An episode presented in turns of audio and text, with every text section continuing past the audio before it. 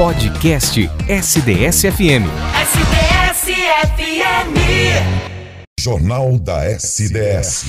Entrevistas. A gente aproveita esse assunto, né, trazido aí essa reportagem da Sig Eichmeier em relação à cartilha da Unicef, né, trazendo dicas, é, medidas de segurança para as crianças voltarem à escola, mas muitas mesmo com essas medidas, com essas orientações, com essas cartilhas, né, sendo elaboradas, sendo feitas de forma ilustrativa, né, muitas acabam é, adquirindo um certo receio, um medo, né, de poder retornar e ficam extremamente ansiosas com essa ideia de volta, é, depois de praticamente um ano e meio de aula sistema remoto, é, sistema híbrido muitas vezes. E para falar um pouco mais sobre esse assunto, até um, sobre um tema, um termo que surgiu, surgiu né, em meio a essa pandemia, para falar um pouco mais sobre esse assunto, a gente está em contato com nossa colunista em educação, Juliana Delilo. Muito bom dia, Ju, bem-vinda mais uma vez. Você pode ouvir um pouquinho sobre a questão dessa cartilha, mas mesmo com essas orientações, né, isso não acaba sanando né, essa ansiosidade, esse medo por parte das crianças. Né? Muito bom dia. Bom dia, André. É, é interessante essa cartilha, né? Porque toda vez que nós criamos um símbolo para a criança, então, se é, por exemplo, essa da turma da Mônica, as crianças já conhecem, então vai uhum. colocar, por exemplo, a Mônica lavando a mão, o cebolinho, então isso cria um símbolo para a criança, né? E faz com que ela associe. Então, não é simplesmente um adulto falando, né? Ela está vendo um personagem que ela talvez se identifique e aí ela pode realmente associar a, a esse lavar a mão, vendo seu personagem, é muito mais fácil a gente trabalhar com as crianças quando tem esse símbolo. Com certeza. Aproxima, né, da realidade dessas crianças. É uma linguagem, né, realmente próxima, que faz parte do cotidiano dessas crianças, né?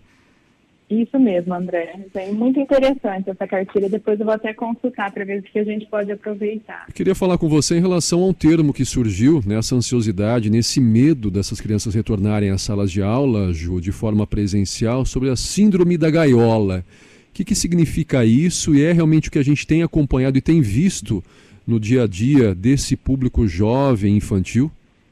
É, André, existem crianças que estão em casa há mais de um ano e meio, né? Crianças e adolescentes. E isso fez com que as crianças se fechassem mais. E por isso surgiu esse termo chamado síndrome da gaiola, né, que faz alusão aos pássaros que não deixam cativeiro, né? Muitas vezes vai ser libertado um passarinho e na hora que abre a gaiola ele não quer sair. E é por isso que está fazendo alusão ao, às crianças e aos adolescentes que não querem sair de casa, né? É um ponto muito extremo, é, onde eles começam a se apoiar nessas modalidades virtuais que estão sendo vivenciadas hoje, né? Somente falando em grupos de WhatsApp, em jogos online, na aula online, e eles não querem ser estimulados com o mundo exterior. Então existe algo que é escolhido. Eu não quero sair de casa, eu quero ficar aqui, mesmo que as aulas voltem. Como você falou, tem escolas que estão é, trabalhando na parte híbrida, os alunos podem um dia, no outro não. E ainda assim tem alunos que tem, é, optam por não ir à escola, né? E a maior preocupação que acontece, André, em relação a isso, é que sabemos, né, já falamos aqui várias vezes, a importância das relações sociais. Uhum. Elas são fundamentais para o desenvolvimento da criança e do adolescente, né? Então, assim, não está ocorrendo essas experiências devido à pandemia, mas aí no momento que isso começa a liberar, as crianças estão com medo de voltar à escola. É, e vai além, a gente sempre reforça isso aqui em relação a você voltar para a sala de aula, voltar para a escola, não está restrito apenas à questão de conteúdos pedagógicos, mas principalmente essa questão de convivência né, de você é, saber trabalhar em equipe, trabalhar em grupo, né, rever os amigos. Então é uma educação, né, é um momento para essas faixas etárias que vai além de simplesmente você ir buscar conhecimento, né, Juliana? Sim, dentro de cada faixa etária é, existe uma grande importância de desenvolvimento em relação à socialização. Né? Então, uhum. se a gente for pensar nas crianças, elas precisam desenvolver para aprender a dividir, para aprender o que é uma competição saudável, aprender a trabalhar com os coleguinhas, porque normalmente quando está em casa existe uma questão de ah, todo mundo faz o que a criança quer, isso é normal, a gente sabe, mas a partir do momento que ela vai até a escola, ela aprende a fazer essas divisões. E conforme vai crescendo, a criança aprende a respeitar a opinião do outro, aprende a ser crítica, e tudo isso não é o conteúdo ali da sala de aula apenas, realmente é todo um processo de trabalho dos professores, de trabalho da escola, para que isso aconteça de forma construtiva e saudável. E aí fica aqui nosso. A gente falou essa semana ainda sobre isso, né? Esses frutos que a gente vai colher, né, daqui a dois, três anos, né? Como serão esses jovens, né, depois deste momento que eles estão passando? Conteúdo a gente consegue correr atrás, né? Conteúdos de história, geografia, matemática, português a gente corre atrás. Mas e esses, essa, essas, esses comportamentos, essas convivências, né? Como que serão repostas isso? Dá para a gente é, é, é, correr contra o tempo? É, então são avaliações que têm que ser feitas, né, Juliana? Sim. É, qual que é a questão maior agora, né? Exatamente o que você falou, não são os conteúdos, né? Os conteúdos, claro, estão ficando para trás, estamos tendo é, uma perda muito grande, significativa, uhum. né, em relação a isso, mas nós conseguimos voltar com os alunos, retomar o conteúdo, isso não é o problema maior, é significativo, mas o que está nos assustando mais é este momento de retorno, como vão ficar essas crianças, como elas vão entender esse processo processo de ter ficado em casa, principalmente as crianças menores que não entendem que nós estamos passando por uma pandemia, simplesmente para a criança foi vetada a oportunidade dela ir para a escola. Então, esses comportamentos, com toda certeza, precisam ser avaliados principalmente as crianças que já tinham, por exemplo, um transtorno de ansiedade pois é. antes é. da pandemia. Isso pode ter sido piorado agora com a pandemia. Então, assim, muitas crianças, adolescentes e adultos, né, não vamos pensar que a gente está bem, que muitas pessoas também não estão bem, uhum. é, vão precisar de algum tipo de acompanhamento psicológico, psiquiátrico e tudo vai depender de como vai a evolução dessa ansiedade, principalmente em relação a não poder sair de casa e medo da contaminação.